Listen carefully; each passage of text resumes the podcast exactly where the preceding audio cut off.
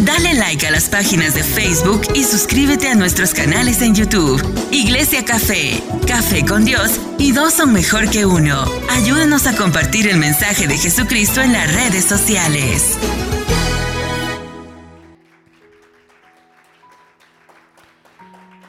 En esta noche me toca presentar a mi mamá, eh, que es una mujer de Dios, una mujer valiente, que se esfuerza, una mujer con mucho poder, mucha unción y cuando sea grande quiero ser como ella. La admiro mucho, es mi mamá, mi amiga y le damos gracias al Señor por la palabra que ella va a traer en esta noche. Así que estén pendientes, reciban de la palabra, no se duerman, manténganse despiertos, escuchen bien para que aprendan. Y vamos a recibir a nuestra pastora María, un aplauso.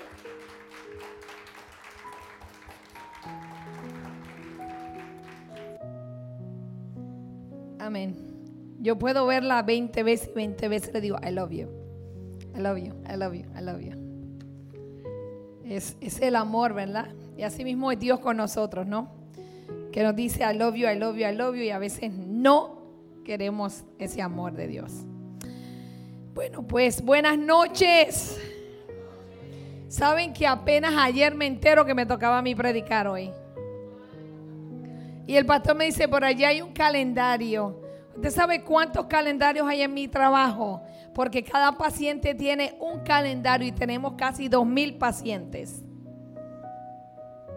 Y cuando llaman las empleadas o llaman una pregunta a un trabajador social, uno tiene que chequear el calendario. ¿Y quién quiere ver el calendario? Y ayer me enteré. Pero gloria a Dios porque cuando usted ama a Dios, pues usted obedece. Y me vi tentada en decirle al pastor, no predica vos, predique a usted. Pero ya dije, bueno, Señor, está bien, voy yo.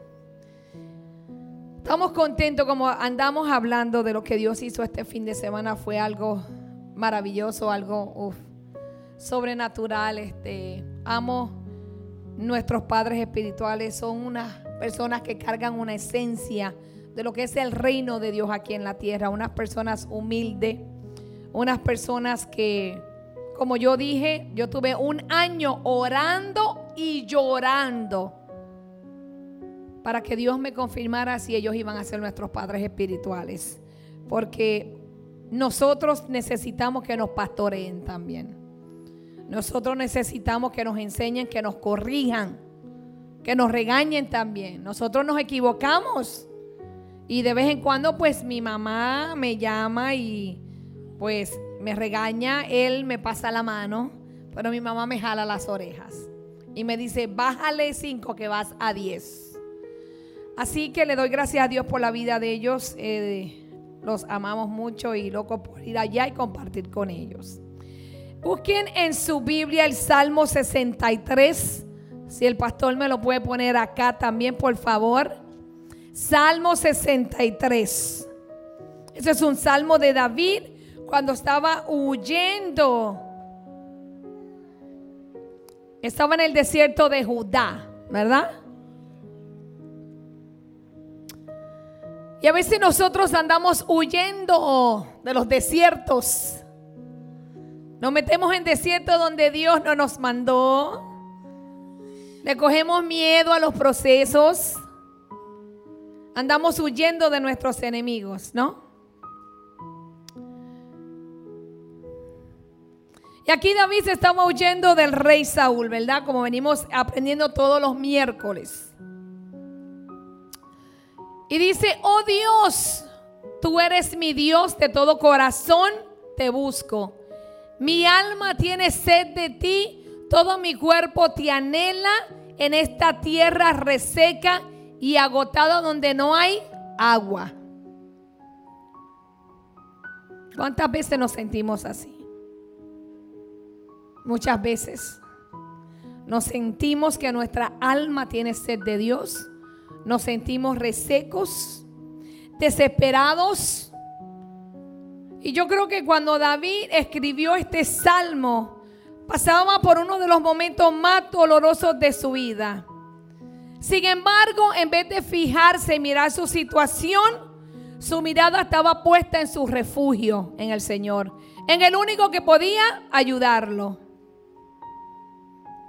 En vez de fijarse en la situación, en vez de aferrarse al temor, él recurrió a quien podría salvarlo y sacarlo de esa situación.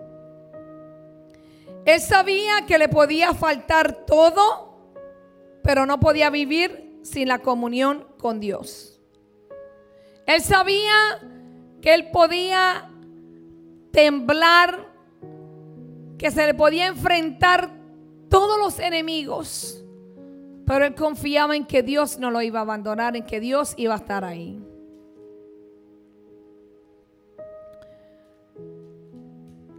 El desierto representa los momentos de luchas y prueba en nuestras vidas. ¿Cuántos estamos en desiertos? Muchos, ¿no? En el, ese lugar donde somos probados como el oro, donde llegamos a experimentar grandes aflicciones en esos momentos de sufrimiento. Pero lo que más David extrañaba y anhelaba era la presencia de Dios que Dios se glorificara en su vida, que Dios estuviera ahí. Él supo valorar más a Dios que sus promesas, sus reinos y sus posesiones. A David no le importaba lo material, lo que le importaba era que Dios saciara su alma, que su presencia estuviera ahí con él. Que en ese momento donde él se encontraba, no importara lo que él tenía, siempre y cuando Dios estuviera ahí con él. No voy a leer el salmo completo, ok, pero solamente voy a, ir a tocar algunos puntos. En su oración David declaró, Dios, Dios mío, eres tú. A pesar de que sentía una gran necesidad de Dios, David quería proclamar que no había otro Dios en su vida que solamente Dios era su único Dios. Porque a veces queremos ocupar otras cosas y ponemos a Dios al lado. Hay veces que este monstruo viene a ser nuestro Dios. Porque es lo que más tocamos, es lo que más buscamos, es lo que más adoramos. A veces llegamos del trabajo y nos sentamos en el mueble y ni le damos gracias a Dios porque llegamos del trabajo bien. Nos acostamos, nos levantamos, ¿cierto? Solamente soy yo. Ah. Entonces David quería proclamar que no había otro Dios en su vida y que nadie más ocupaba ese lugar. Este parece ser una declaración sencilla, pero en realidad no comprendemos cuán profundo e impactante es declarar a Dios como nuestro Dios. Muchos pueden decir las mismas palabras, pero solo un verdadero adorador gritaría esas palabras de lo profundo del corazón. Hay mucha gente que dice, sí, yo creo en Dios, de aquí para afuera, porque aquí dentro hacen lo malo, porque viven en pecado, porque andan haciendo cosas que no deben hacer, porque si crees en Dios, estarías haciendo lo que Dios te manda hacer. Si amas a Dios, estuvieras obedeciendo sus mandamientos. ¿Cierto? Al ser un verdadero adorador, David propuso en su corazón buscar a Dios desde temprano, dándole al Señor el primer lugar en su vida. Y cuando nuestro Padre Espiritual estuvo aquí, Él dijo algo. Él dijo que lo primero que tú das, lo primero que tú recibes, es cómo te va a ir el resto del día. Si no recibes a Dios en la mañana, ¿Cómo te va a ir el día? Y mire, y usted lo puede comprobar. Váyase un día sin orar a ver cómo le va. Quizá por la misericordia de Dios, Dios ponga su mano. Pero usted va a ver que hay días que el enemigo se revuelca. Hay noches donde el enemigo usted está durmiendo, tiene unos sueños usted. Hay una noche que yo soñé un sueño tan y tan feo. Y el Señor me dijo, cuando yo me levanté, yo dije, Dios mío, yo reprendo al diablo con ese sueño. Y el Señor me dijo, ¿y por qué al diablo si él no estuvo en el sueño? Fui yo. Porque me quedé esperándote anoche. ¿Sabe por qué? Porque me acosté y no le dije ni gracias, Señor. Yo dije, wow. Y en ocasiones me he ido como una loca al trabajo. ¿Y sabes cómo ha sido mi día? Como locos. ¿Sí? Y yo digo, hoy sale, hoy está la luna llena porque andan los lobos por ahí. ¿Sabe por qué? Porque no tuvimos tiempo para tener una intimidad, una comunión con Dios. No tuvimos tiempo para entregarle a Dios el día y que Dios tuviera el control. Porque mientras nosotros dormimos, el enemigo está planeando tu día. Mientras tú estás durmiendo, el enemigo está diciendo, oh, esto aquí, esto allá, esto aquí. Pero cuando tú te levantas y tú buscas a Dios temprano, de mañanita, le das lo primero antes de tomarte esa rica taza de café. Tú le das al Señor lo mejor. No tienes que estar una hora, sino lo mejor, lo primero. ¿Sabes qué te va a darle? Lo mejor del día. Lo el mejor día lo vas a tener tú. En Proverbios 8:17 el Señor dice, yo amo a los que me aman y me hallan los que temprano me buscan. Wow, eso me voló la cabeza. Me hallan los que temprano me buscan. Así que si usted lo busca a las 3 de la tarde y usted lo encuentra, eh, uh, en Proverbios 8:17 nos dice eso. Yo amo a los que me aman y me hallan, los que temprano me buscan. Qué lindo eso, ¿verdad? Lo primero que agarre el corazón en la mañana es probable que ocupe el lugar todo el día.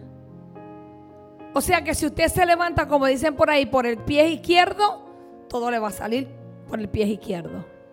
Pero si usted lo primero que usted ocupa es tener una relación con Dios, una comunión con Dios, recibir una paz, usted va a tener un día de paz. Si usted se levanta y se tropezó con el juguete del niño, con el juguete del perro, nosotros tenemos un perrito.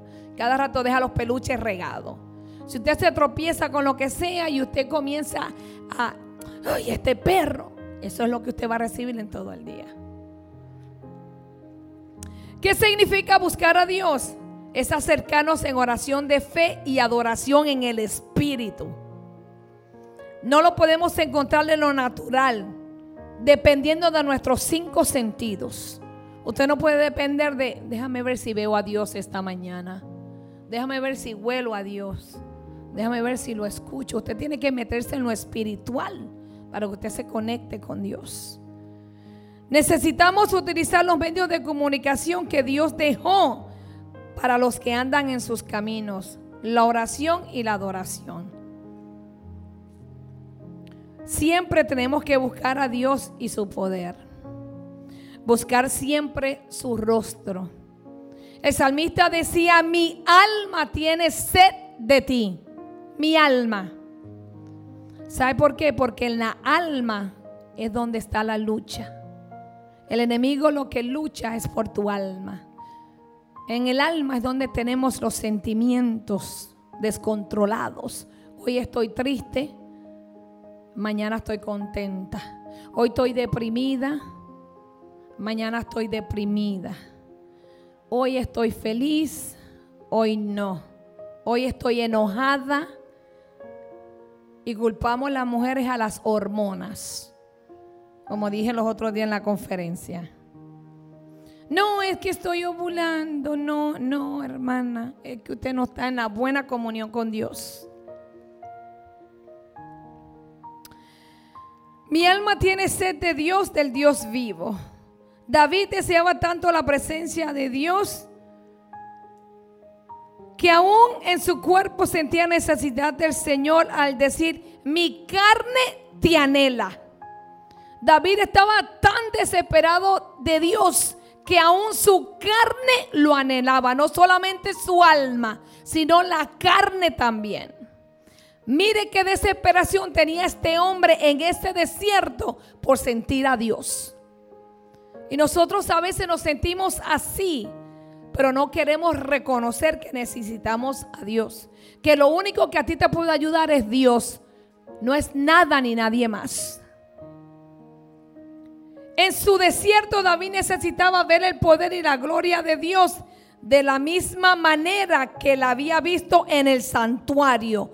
Muchas veces nosotros llegamos aquí, sentimos la presencia de Dios, sentimos la gloria, lloramos, ¿cierto? Nos rendimos, nos tiramos en el piso y cuando estamos en nuestras casas, en los procesos, en los desiertos, no buscamos a Dios de la manera que lo buscamos aquí. ¿Sabes dónde yo busco a Dios? Primero, primero, en mi intimidad. Y cuando vengo aquí a su casa, ya yo estoy lista. Ya yo he tenido una experiencia y vengo aquí a complementar lo que ya yo he experimentado. No vengo aquí para intimidar con Dios. No vengo aquí para llenarme de su presencia. Yo vengo aquí a añadir más de lo que ya tengo. Porque cuando nos unimos, ¿sabe lo que pasa? Algo sobrenatural, algo aún más grande de lo que ya yo experimenté en mi intimidad. Es algo mucho más grande. Pero no, mi vida no puede depender de que solamente los miércoles y los domingos yo venga aquí a tener intimidad con Dios. Yo tengo que buscar ese tiempo en lo personal, a solas con Él. A solas. Entonces muchas veces la gente dice, ay, es que cuando yo estoy en casa no siento lo mismo que siento en la iglesia. ¿Por qué no si es el mismo Dios que está aquí, es el que está en tu casa esperándote? Es lo mismo. Es más, debería de ser mucho mejor. ¿Sabe por qué? Porque tienes que buscarlo diariamente y todos los días. No solamente dos veces en la semana. Así que David escribió este salmo cuando él estaba en el desierto porque era perseguido por el rey Saúl, ¿verdad? Ese Saúl que mucho dolor de cabeza le dio a David. Y esto se refiere a 1 de Samuel 24. No voy a leerlo porque es también larguito, pero voy a ir versículo, algunos puntos que cogí por los versículos. En el versículo 1 al 2, cuando Saúl volvió de perseguir a los filisteos, Dios salvó milagrosamente a David, alejando a Saúl para pelear con los filisteos en el momento en el que Saúl estaba listo para capturar a David.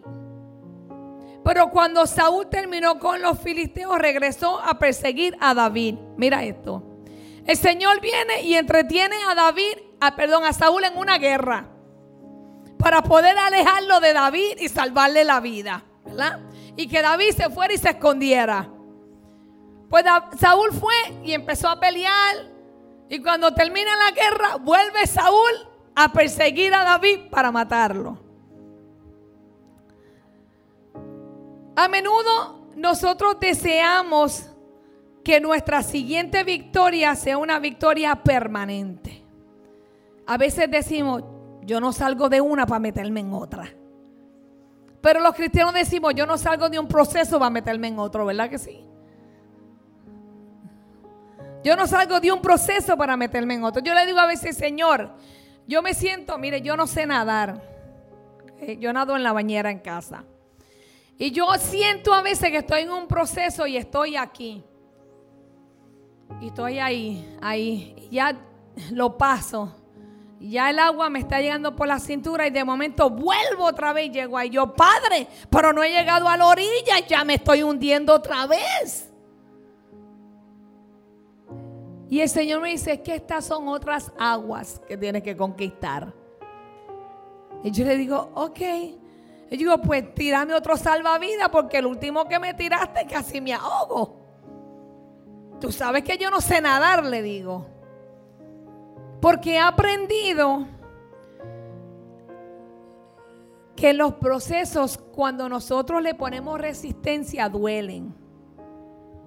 Y he aprendido a pasarlo. A veces me callo y voy, mire.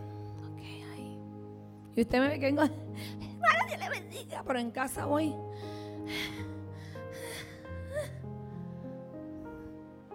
Porque he aprendido que tengo que pasarlo. Porque si usted no pasa el proceso, usted sabe qué pasa. Lo vuelve a repetir. Y va a doler más lo experimentado. Mi libro se llama Procesos. Ya casi lo estoy terminando, gloria a Dios. Entonces he aprendido mejor a someterme ya y que pase. Pero antes me encuevaba y no le contestaba el teléfono a nadie. Y mi amiga me decía, ¿quién te mandó a encuevarte? Sal de esa cueva. Me decía, le estás huyendo a Jezabel. Me, hablaba mi amiga, la pastora Mili. Me decía, wow, te van a cortar la cabeza como a los profetas. Así ella me hablaba porque yo me encuevaba y no contestaba el teléfono a nadie. Pero aprendí que muchas veces deseamos que los enemigos espirituales que nos persiguen, como Saúl persiguió a David, simplemente se den por vencidos y no tengamos que preocuparnos más por ellos. A veces decimos, ay, mira ya, pues que hagan lo que quieran y ya. Y ya, y dejamos que los enemigos hagan y deshagan. Pero incluso cuando obtenemos victoria, ellos son enviados lejos, regresan y seguirán regresando hasta que usted lo enfrente. Porque esa es la única victoria permanente que encontrarás. Lo que pasa es que a veces creemos que cuando enfrentamos al enemigo tenemos que pelear inmediatamente. Y no es así. Hay muchas maneras que el enemigo tú no lo vas a matar peleando porque hay guerras y batallas que no nos tocan a nosotros, son de Jehová. Y a veces peleamos batallas y guerras que no son de nosotros. Y por eso nos quedamos en el mismo proceso y en la misma batalla. Y peleamos. Y este muchacho y esta muchacha no cambia porque no es tu guerra. No es tu lucha. Es de Jehová.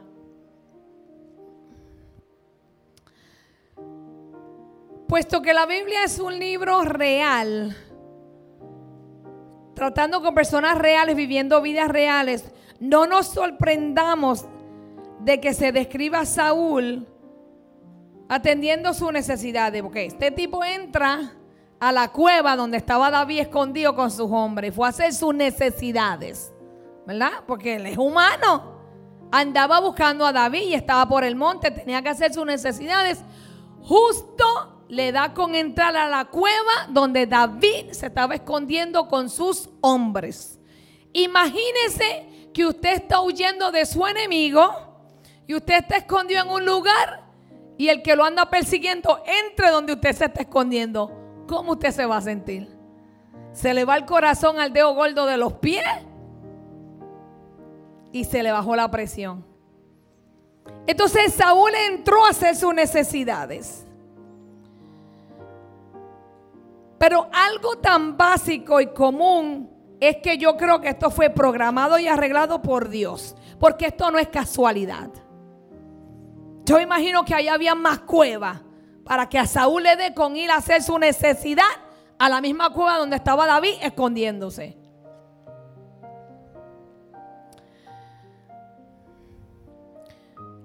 Y Saúl entró solo. Sus hombres se quedaron afuera.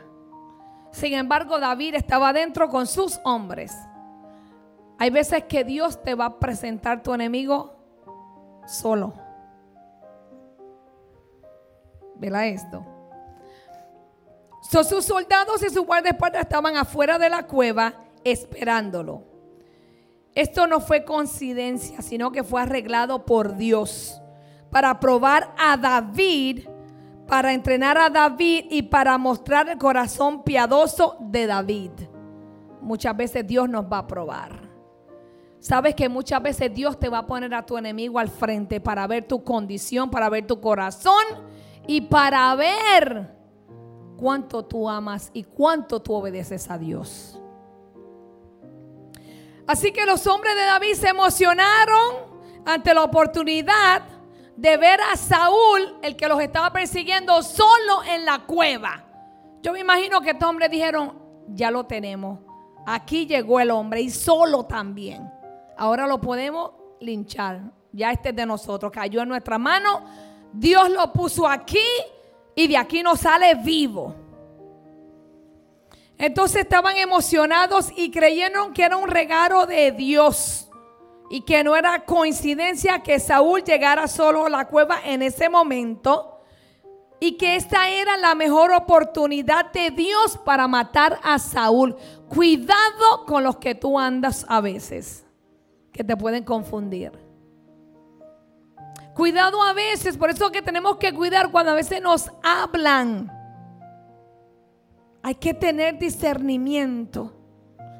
Porque mira, ellos, David estaba tranquilito observando y aquellos instigando, haciéndose ya, aquí lo tenemos, aquí lo vamos a matar.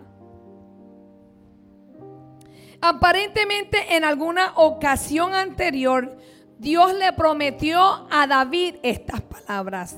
He aquí que entrego a tu enemigo en tu mano y harás con él como te parezca. ¿Se acuerdan de esas palabras?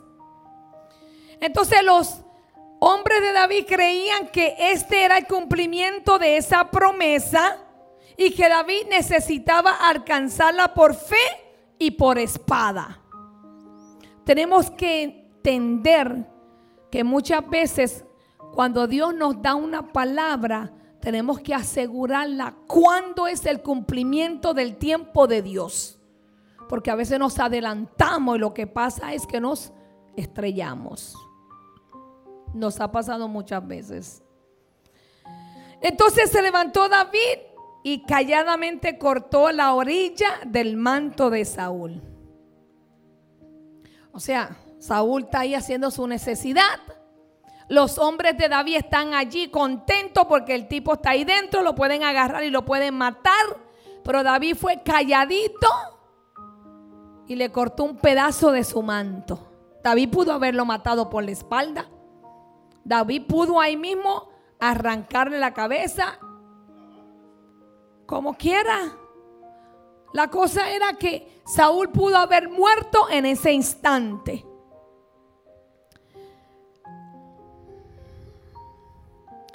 Podemos imaginarnos a David escuchando este consejo de sus hombres y con su espada arrastrándose rápidamente hacia Saúl, cubierto por la oscuridad de la cueva.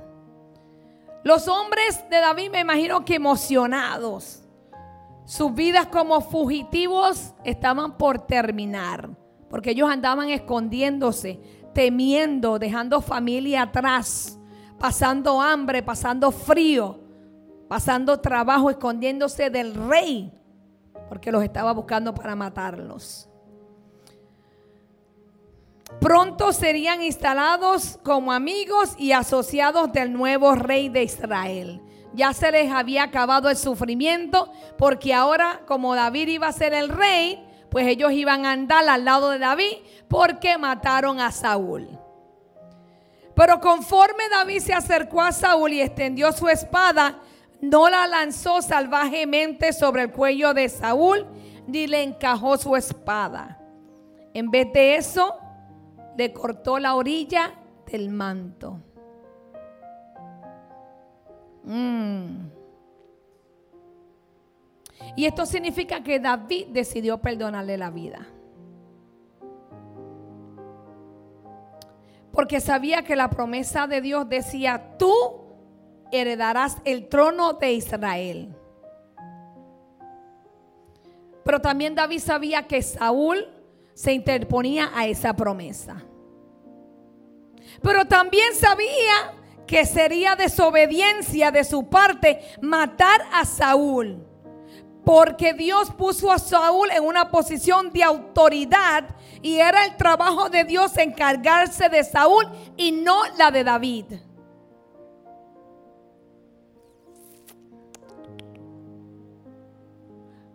Ay, Dios mío.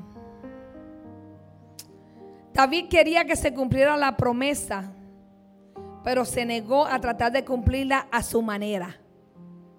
David quería sobre todo que se cumpliera la manera de Dios, quería ser obediente ante Dios. Muchas veces cuando tenemos una promesa de Dios, creemos que estamos justificados al pecar persiguiendo esa promesa. Y esto siempre está mal.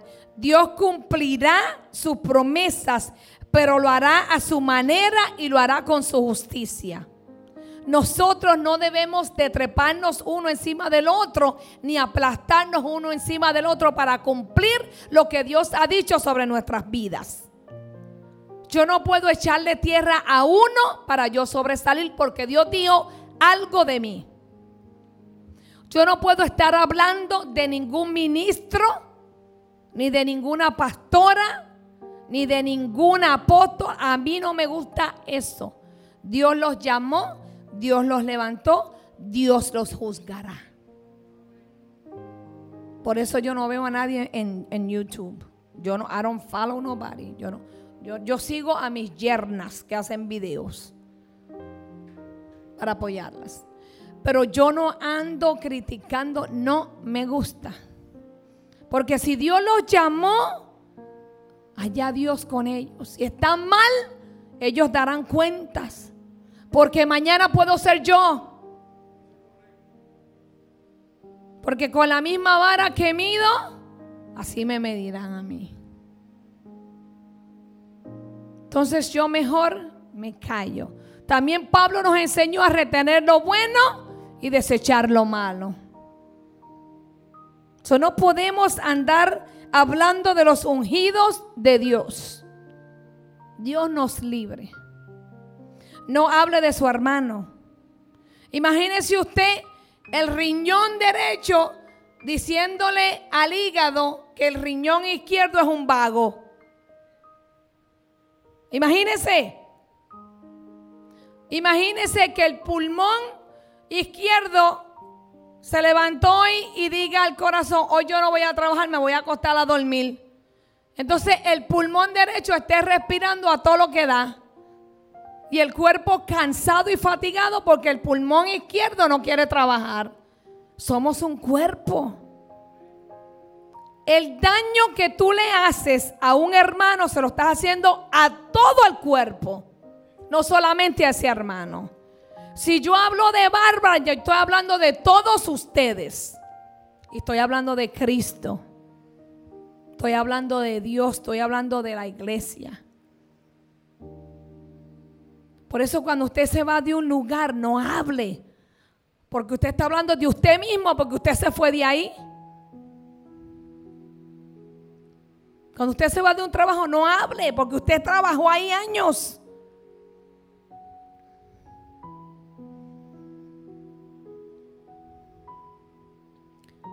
Tenemos que ser como Abraham, quien obedeció a Dios incluso cuando parecía estar a expensas de la promesa de Dios. Que estaba dispuesto a sacrificar al hijo de la promesa.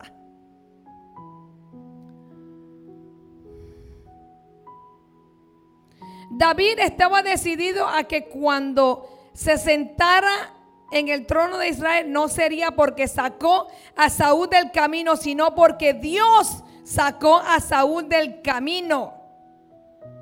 Él quería las huellas de Dios en este trabajo, no las suyas, y quería la conciencia limpia que viene de saber que fue obra de Dios. Que todo lo que usted haga sea obra de Dios, no obra de usted. Que todo lo que usted haga sea porque Dios así lo determinó. También podemos ver que el corazón de David no almacenó amargura ni ira hacia Saúl. Incluso aun cuando Saúl le hizo la vida de David totalmente miserable o de cuadrito, como decimos por ahí. David siguió llevándolo a Jehová. Él pudo haber guardado amargura o ir hacia Saúl, hacia Saúl. Probablemente no hubiera podido resistir la tentación de matarlo, lo tenía cerca. Cuando parecía ser una oportunidad libre de riesgos. Pero ¿sabe qué pasó? Que se turbó el corazón de David.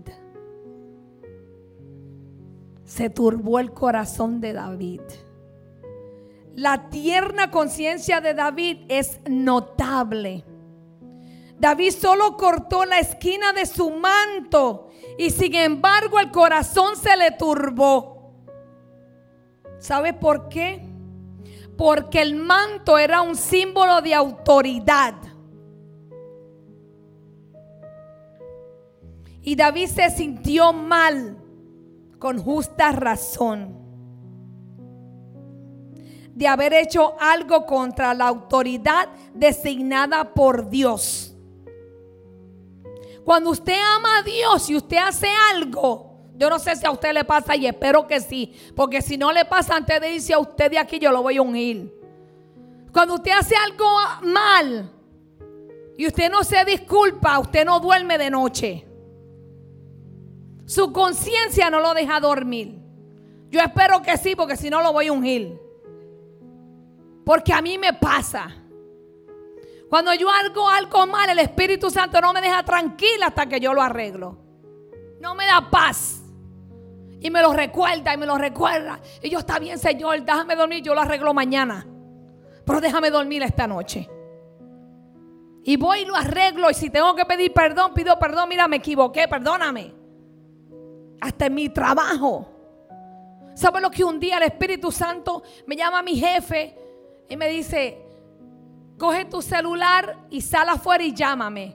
Y yo voy, me llama mi extensión, eh, coge tu celular y sal de la oficina y llámame. Y yo saco mi celular y yo voy, y el Espíritu Santo me dice, no mientas. Y yo voy caminando y vuelve, no mientas. Y cuando salgo afuera, vuelve el Espíritu Santo. No mientas. Tres veces. Y cuando mi jefe me pregunta, y yo, sí, pero no, era yo, yo no hice nada malo. Era algo de alguien, una pregunta de una persona. Y el Espíritu Santo tres veces me dijo, no mientas. Y yo me quedé así. Y yo, me dijo, tú no estás en problemas. Yo no hablé, solo lloré. Y yo me quedé ahí así. Él me dijo, está bien, eso era lo único que quería saber. Y yo con mi corazón, y yo, ¿y ahora cómo entro a la oficina? El Espíritu Santo ya sabía lo que me iban a preguntar. Y ya me dijo, no mientas porque me iba a ver tentada de mentir.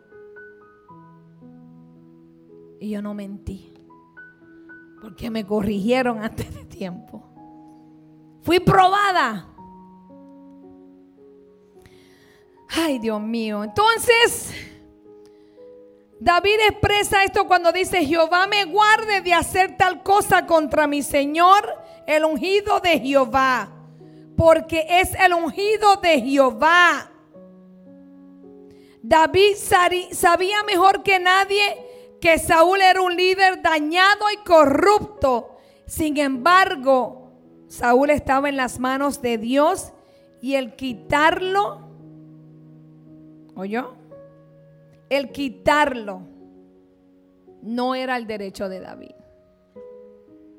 Eso solamente lo haría Jehová. Hay momentos en que nosotros vamos a tener nuestros enemigos ahí. ¿Sabe qué es lo bueno cuando tú dices, ya yo perdoné? Y tú lo ves o la ves por el, en Walmart o en el mall. Y te la ponen o te lo ponen ahí a ver si de verdad tú perdonaste. A ver si de verdad la vas a agarrar o lo vas a agarrar por el pelo, como decías antes. ¿ah? Eso es lo bueno. Cuando te lo ponen ahí y tú lo ves y te entra el calor por los pies para arriba y te da vuelta aquí el estómago y te muerde los dientes. Ahí tú vas a saber si es verdad. ¿Sabes qué tú dices? No, yo soy una hija de Dios. Ya yo perdoné, yo lo bendigo, la bendigo donde quiera que esté. Señor, ten misericordia de él o de ella. Que te conozca como yo te conozco, Señor. Que te ame como yo te amo. Mm.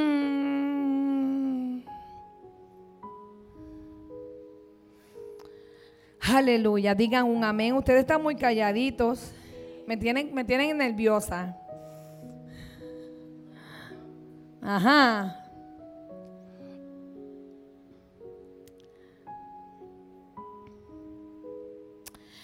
Entre algunos cristianos y entre muchos líderes, nunca se debe hablar mal en contra del otro.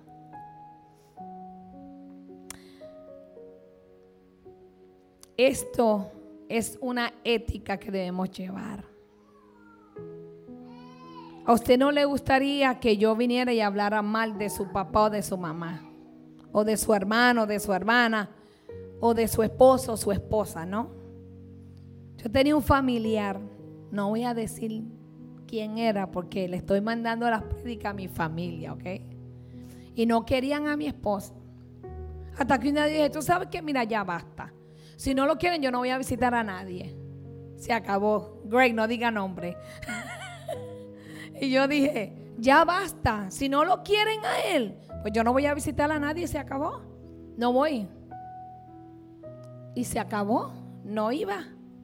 Hasta que tuvieron que aceptarlo. Se acabó. ¿Sabe por qué? Porque yo acepto, yo no hago excepción de personas. Yo acepto. En mi familia hay indios, colombianos, dominicanos, puertorriqueños, eh, ¿Qué más tenemos? Morenos. Estamos esperando un, asiático y tenemos gringos. Tenemos una gringa también. Estamos esperando un, asiático. Un asiático lo que nos falta ya. ¿Ya? ¿Usted me entiende? Tenemos las Naciones Unidas. Entonces, yo no hago excepción de personas. Si rechazan algo que yo amo, me rechazan a mí. Tenemos que amarnos unos a los otros y aceptarnos como son. Nunca vamos a ser perfectos. ¿Saben lo que yo me fijo? En dónde tú eres fuerte. Porque probablemente en una área ella es fuerte, yo soy débil. Entonces, si yo me uno a ella, las dos vamos a sacar una fortaleza. Y si ella tiene una área que es débil y nosotras dos somos fuertes, ella va a tener una fuerte que a lo mejor nosotras dos somos débiles. Y nos vamos a unir y cuando venimos hacemos una cadena y no va a haber diablo que nos rompa y nos destruya. Pero entonces nos fijamos en la debilidad, nos fijamos en la cojera de la otra o del otro y no nos olvidamos que a ti te falta un dedo, te falta una mano. Y no podemos ser así. Nosotros, Dios nos unió con propósitos. Así que no hable mal en contra de un líder, en contra de un pastor, de un ministro, eso no se ve bien. Solo guarde silencio, llévelo en las manos de Dios, órele a Dios.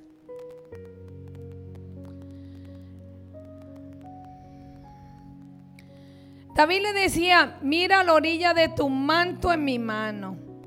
Esa era la evidencia de que David tuvo plena oportunidad de matar a Saúl, pero no lo tocó.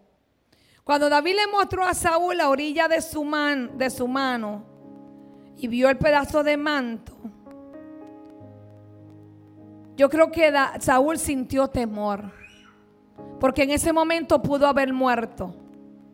Sin embargo, David tuvo misericordia de él. Pero a través de ese manto, yo creo que Dios le envió un mensaje a Saúl, porque el manto era una imagen de la autoridad real de Saúl. Y a través de esto Dios le dijo, estoy cortando tu autoridad real por desobedecerme. Porque si bien recordamos, el profeta Samuel había reprendido a Saúl por la dureza de su corazón y por su desobediencia.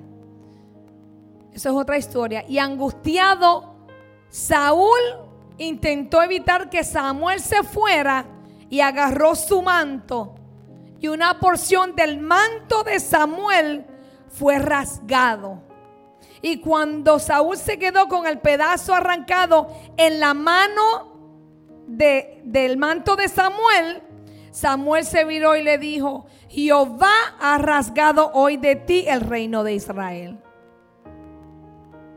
Fuerte, mano, fuerte. Y lo ha dado a un prójimo tuyo mejor que tú. Ahora cuando David confronta a Saúl con el manto roto, yo creo que Saúl debió haber recordado este incidente, porque ya Dios se lo advirtió. Yo te voy a decir algo en esta noche. Dios siempre te va a advertir. Dios siempre, mira, Usted a lo mejor va a decir, ay, vienen con lo mismo, ay, van a predicar lo mismo. No es lo mismo, es que como no lo estás haciendo, Dios te lo viene a recordar. Dios te lo viene a recordar. Dios te lo viene a recordar. Porque Dios te va a hablar una vez. Si no lo hace, Dios te va a dar otra oportunidad. Y te va a dar otra oportunidad. Te va a seguir dando oportunidades. Pero va a haber un momento en que Dios va a decir, ya. ¿Sabes por qué? Porque Dios quiere lo bueno y lo mejor para ti. Y tú tienes que tomar en cuenta que tú tienes que obedecer. Yo le voy a decir algo. Hubo un tiempo que yo decía, yo me voy a bajar de... Yo no tengo voz de adorar. Yo no tengo la mejor voz de adorar. Pero tengo un espíritu de adorador. Que eso es lo que Dios anda buscando. ¿Sabes qué era lo que yo quería? Meterme en aquel cuartito con todos estos chibolitos. Eso es mi pasión, estos chibolitos. Pero Dios me dijo que me quedara aquí en el altar adorando. O hago lo que me apasiona obedezco a Dios. ¿Qué tengo que hacer? Obedecer a Dios, obedecer el deseo de mi carne, de mi pasión. Obedecer a Dios. Usted sabe que para uno poner a alguien ahí en la puerta, uno ora y le pide a Dios dirección.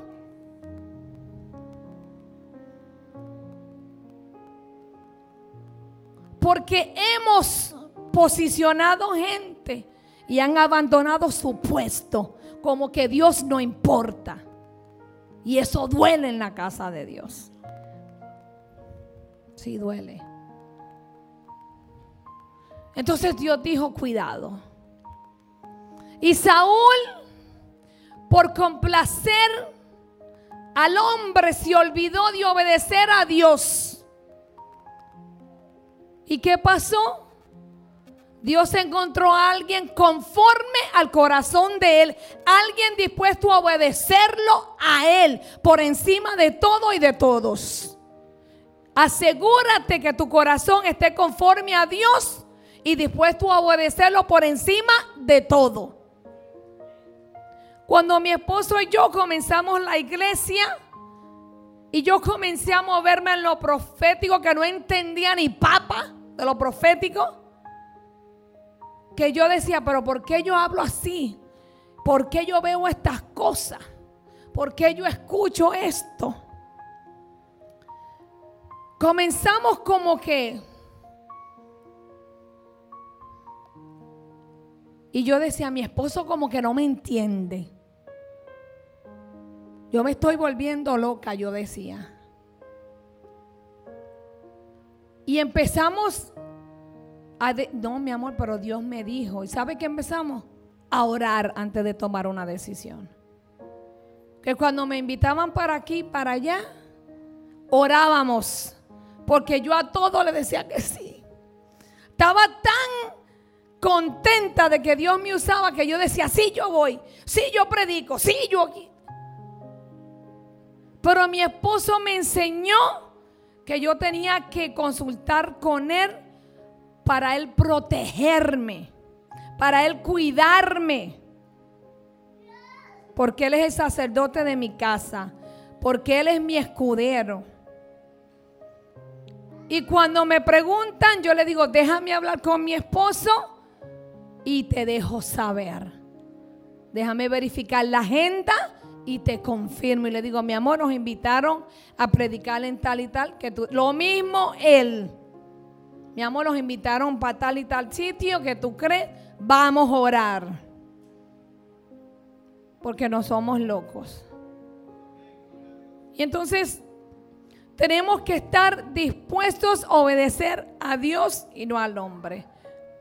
Mucha gente no va a estar de acuerdo con lo que Dios te diga que hacer. Van a haber amistades que se te van a ir del lado. Va a haber familia que se te va a ir del lado, pero es necesario. Porque a veces la familia, ¿sabes qué pasa? No nos permite crecer. La familia no nos permite avanzar. Y tienen que ser removidos para que tú llegues y alcances donde Dios quiere llevarte. La palabra dice que todo el que, que, coja su cruz y lo siga, ¿verdad? Lo único que Dios, esto es lo que yo he aprendido, a obedecer a Dios sobre todas las cosas. Obedecer a Dios sobre todas las cosas, aunque no entiendas. Hay veces que yo, sí Señor, yo voy, yo lo hago. Aunque no entiendo. No entiendo, Señor, pero yo voy. No entiendo, pero yo lo hago. Y después que veo, ah, ahora entiendo por qué. Ahora entiendo para qué después que lo hice. Porque Dios va a probar si de verdad yo soy obediente. Si de verdad Él es el dueño y el Señor de mi vida. Si de verdad yo lo tengo al primero. Si de verdad Él es mi Dios. Dios nos prueba. ¿Acaso usted cree que usted nada más?